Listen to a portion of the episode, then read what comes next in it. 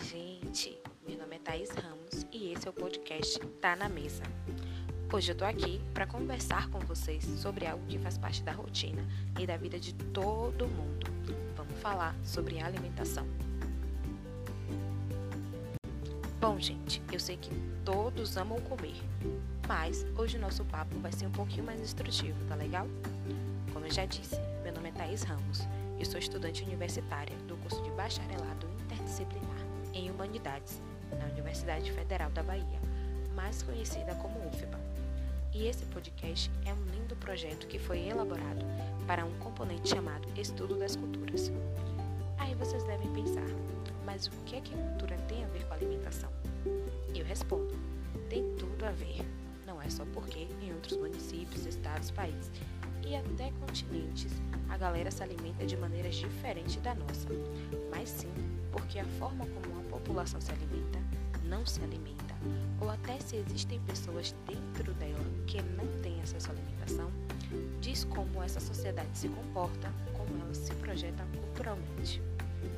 Mas o que isso quer dizer, Thaís?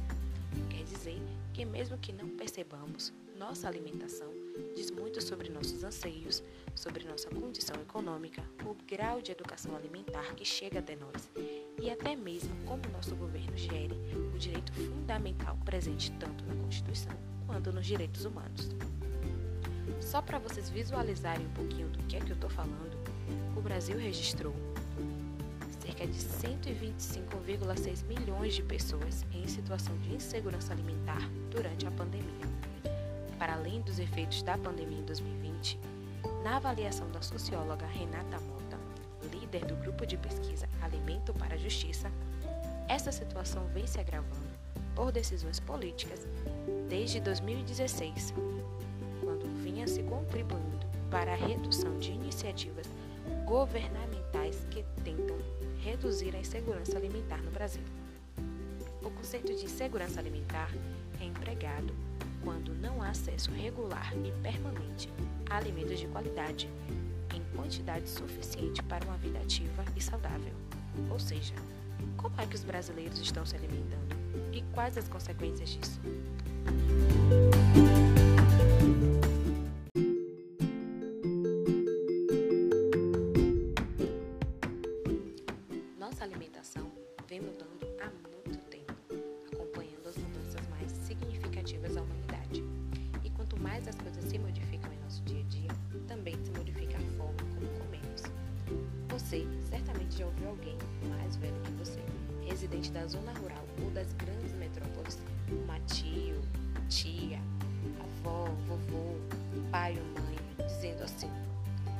Vocês jovens andam muito cansados. Na minha época não era assim não, hein? Trabalhávamos de sol a sol e ainda sobrava energia para a noite. Ou então, essa molecada de hoje em dia só come porcaria, não sabem o que é bom de verdade. Geralmente não concordamos, mas reconhecemos que os hábitos alimentares mudaram muito desde que a nossa avó se mudou para a cidade grande. Dois fatores extremamente importantes para tais mudanças: a globalização e a industrialização. Pegando a carona da vovó, que critica com certa razão a alimentação das novas gerações, vou ajudá-la na argumentação e dizer que, em 2019, 5,3%, o que equivale a 8,4 milhões de pessoas de 18 anos ou mais de idade, tiveram diagnóstico de alguma doença no coração. Em 2013, esse número era de 4,1%. Ela provavelmente não conhece esses números, mas sua vivência me fez perceber que quanto mais a tecnologia avança e mais acelerado se torna a nossa rotina, menos cuidamos da nossa alimentação. Eu não sei vocês, mas eu separei muita coisa pra gente conversar. Tem até os tópicos, hein? E aí, vambora?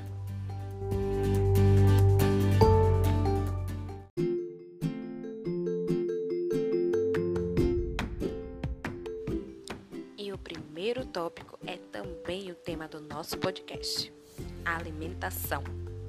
A propósito, vocês sabem o que é alimentação? Muitas vezes, quando falamos de dieta, estamos sempre encontrando estas duas palavrinhas, alimentação e nutrição. Mas, apesar de serem usadas até como sinônimos, será que elas têm o mesmo sentido? A alimentação é o processo de assimilarmos os alimentos que ingerimos, mas também pode ser entendida como um conjunto de hábitos que envolvem o nosso comer e beber. Tudo isso é relacionado ao fato de ingerirmos calorias e nutrientes. Já a nutrição é quando o nosso organismo recebe os nutrientes que necessita para funcionar normalmente. Carboidratos e gordura para energia, proteínas para estrutura, vitaminas para visão, funcionamento dos nervos, fabricação de glóbulos vermelhos milhares de outras finalidades. É importante saber a diferença, porque muitas vezes se alimentar não é sinônimo de se nutrir.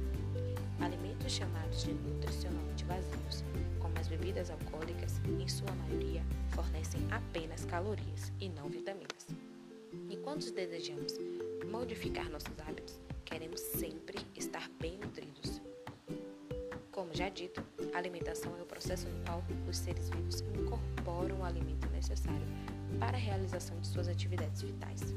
Sem nos alimentarmos, não conseguimos desempenhar funções básicas de nosso organismo, como crescer e nos reproduzir. Uma alimentação saudável está relacionada com a melhor qualidade de vida, enquanto uma alimentação inadequada está diretamente relacionada com o surgimento de problemas graves de saúde.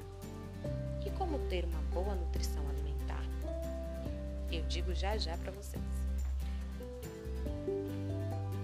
Ter uma alimentação saudável é de extrema importância para o corpo e para a mente. Ela é fundamental para que o organismo funcione de maneira correta. Na prática, uma boa alimentação é aquela que é composta por macro e micronutrientes. Não sabem o que ou quem eles são? Preocupa não, eu te digo agora. Os macronutrientes são responsáveis por fornecer força e vigor para o corpo se manter muito bem ativo. Eles são considerados indispensáveis para se ter uma alimentação saudável no dia a dia, já que são eles que repõem as energias que a gente gasta. São os macronutrientes que fornecem energia para o corpo e por isso é muito importante a ingestão diária. Você já deve ter ouvido falar neles, só que com outros nomes. Os carboidratos, as proteínas e os lipídios.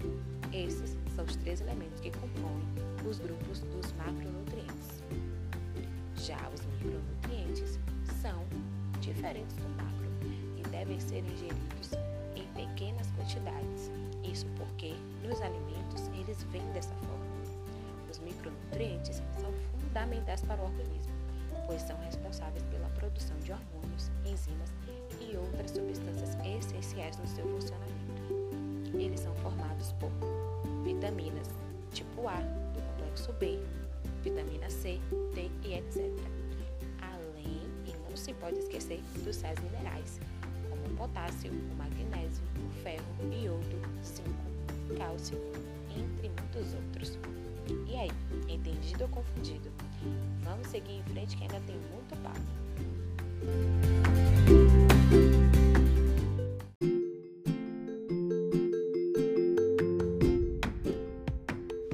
Já que falamos sobre alimentação, que tal falar sobre como nós, brasileiros, estamos nos alimentando?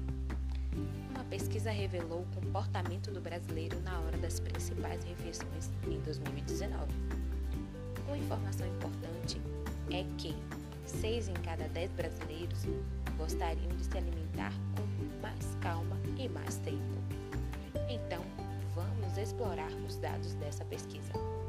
Sobre o café da manhã, 43% dos entrevistados acreditam que essa refeição poderia ser mais saudável. 48% disseram que deveriam reduzir o açúcar. 38% gostariam de comer mais frutas. 26% gostariam de comer menos pão.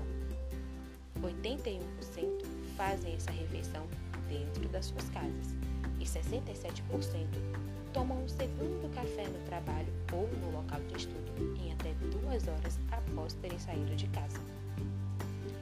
Na hora do almoço, 40% dos brasileiros almoçam fora de suas casas mais de três vezes por semana. E esse número sobe para 49% entre jovens. Na hora do almoço, a pesquisa identificou que a maioria das reclamações é de não conseguir manter uma dieta balanceada. Na hora de sair para almoçar, as pessoas dão preferência a restaurante aquilo, prato feito, buffet, respectivamente nessa ordem. 43% dos brasileiros com mais de 30 anos e 40% abaixo dos 30 tentam se alimentar no dia a dia com marmitas que preparam em casa, visando economizar tanto no bolso quanto se policiar para tentar se alimentar de uma forma mais saudável. Para o jantar, que é a refeição mais praticada em casa, cujo 77% das pessoas jantam dentro dos seus lares, no mínimo seis vezes por semana. Mas, prestem bem atenção, esse número cai para os brasileiros abaixo dos 30 anos, para 68%. 81% dos entrevistados também afirmaram ter o pão como uma das refeições noturnas. E desses 81, 49% gostariam de reduzir a quantidade de pão que consomem. E 33% afirmam que poderiam reduzir o consumo de café. Como desejo para o futuro, o brasileiro diz que gostaria de ter um sono melhor, podendo se alimentar mais cedo, comer mais saladas e reduzir o consumo de cafeína. Aquele lanchinho da madrugada, que a gente sabe bem e gosta bastante, só seria feito quando extremamente necessário. E trocando o pão por opções mais leves, como barra de cereais, sementes e frutas ou então leite. E sobre os deliveries de comida, o brasileiro espera que eles possam atender com mais opções saudáveis do que as pizzas e os lanches. E já que estamos falando das refeições, que tal passear um pouquinho pelo cardápio dos brasileiros? Vamos ver que alimentos são encontrados com maior frequência dentro dos lados desse Brasil? Vamos lá!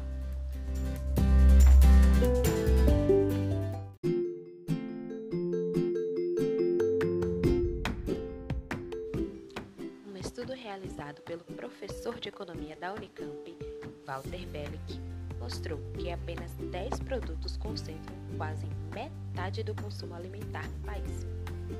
Juntos, arroz, feijão, pão francês, carne bovina, frango, banana, leite, refrigerantes, cervejas e açúcar cristal compõem mais de 45% do cardápio do brasileiro, enquanto representam cerca de 35% seu gasto em alimentação. É muito carboidrato para pouca variedade de vitaminas, não é não? Para se ter uma ideia, as despesas mensais dos brasileiros com pão francês, cerca de 1,2 bilhões de reais, são quase o dobro do valor gasto com banana, laranja e maçã juntos. O nosso queridinho pão de sal supera ainda em despesas o arroz e o feijão. O prato mais tradicional do país também perde em gastos para os refrigerantes e as cervejas, que juntos, pasmem, concentra cerca de 1,524 bilhões de reais.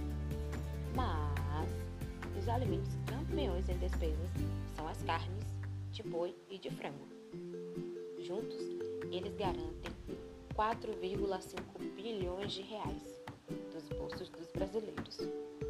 O estudo mostra também que os legumes e as verduras compõem apenas cerca de 4% do consumo alimentar, a mesma porcentagem das frutas. Hum, tá em baixa, hein? Mas na opinião da nutricionista Mariana Zucker, do Hospital Israelita Albert Einstein, a manutenção do arroz como carboidrato e do feijão como proteína vegetal é algo já esperado para o cardápio do brasileiro. Mas o que chama atenção é a prevalência da cerveja, dos refrigerantes e do açúcar cristal. São itens que, numa alimentação equilibrada, devem ser consumidos apenas esporadicamente. Nas últimas décadas, houve um grande crescimento dos produtos industrializados, em detrimento dos produtos naturais. Enquanto o consumo de alimentos in natura caiu 7% entre 2002 e 2018, os processados e ultraprocessados subiram 18% e 46%, respectivamente. Já a compra de refeições prontas como lasanhas e pizzas congeladas subiu 250%. A gente sabe, mas não custa lembrar, que quando consumimos mais alimentos ultraprocessados e reduzimos aqueles alimentos naturais que aquela vovó chamaria de comida de verdade, temos um risco muito maior desenvolvimento de doenças crônicas não transmissíveis, como obesidade, diabetes e hipertensão. Outro ponto levantado pelo documento é o consumo exacerbado de carne pelos brasileiros. Dados do Imaflora revelam que a pecuária ocupa um espaço quase três vezes maior que a agricultura, que por sua vez, mesmo num espaço mais reduzido, ainda é responsável por oferecer um maior número de proteína e energia à população. Mas vale a pena lembrar, gente, nós consumidores temos um papel extremamente importante para a mudança desse cenário, pois quando substituirmos as proteínas da carne animal pelas proteínas de origem vegetal, estaremos priorizando a produção agrícola. Não quer dizer que todo mundo tenha que virar vegetariano, não, mas ao balancear a alimentação, ajudamos a diversificar nossa produção. Que foi informação boa pra gente até aqui, hein? Em sua companhia eu nem vi o tempo passar. Conversa boa é assim mesmo. Pois é, mas por enquanto a gente vai ficando por aqui. Tá, gente, eu sei que foi muito bom. Mas a gente volta, não se preocupa não. No próximo episódio tem muito mais informação de um jeito saborosíssimo para vocês. Tá legal? Cheiro! E até lá! Música